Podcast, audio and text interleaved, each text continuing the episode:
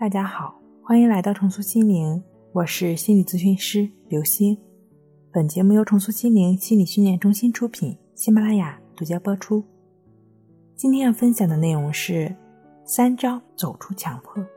在强迫症自我疗愈的过程中，很多朋友呢觉得我的强迫什么时候才能好？什么时候才能真正走出强迫？第一。在设定治疗目标之后，需要积极的行动。根据自己的强迫症状的程度和社会生活障碍的程度，结合自己当前的生活、工作或者学习的环境，设定一些具体的行动目标。比如说，你的症状已经严重影响到了工作生活，不得不在家休息的话，那你可以选择一些简单的活动，比如说做做家务、买买菜。甚至只是照顾好自己的身体，散散步。你需要动起来，这很关键。同时呢，可以每天做一些记录，记录一下当天的一些情绪体验。这样其实就是在量化你感受的过程，有利于自我反省。第二个就是修正以往的行为方式。有的朋友为了消除症状，慢慢放弃了工作，甚至生活。现在你需要慢慢的学会和不安打交道，带着不安去做事情，比如说刚刚提到的出去买买东西，做做必要的家务。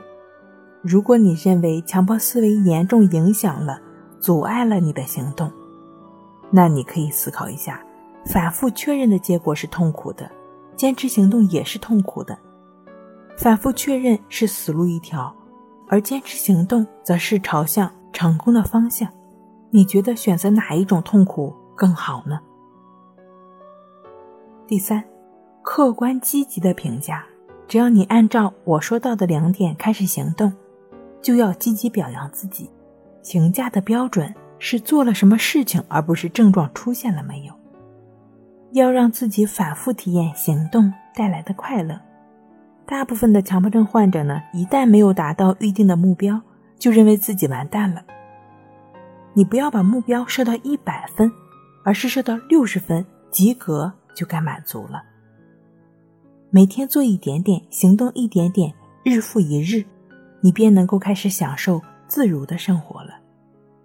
如果你的强迫症状干扰到已经无法正常生活，让自己痛苦难忍的话，那么你可以通过抑制法，就只是亦是如此的练习。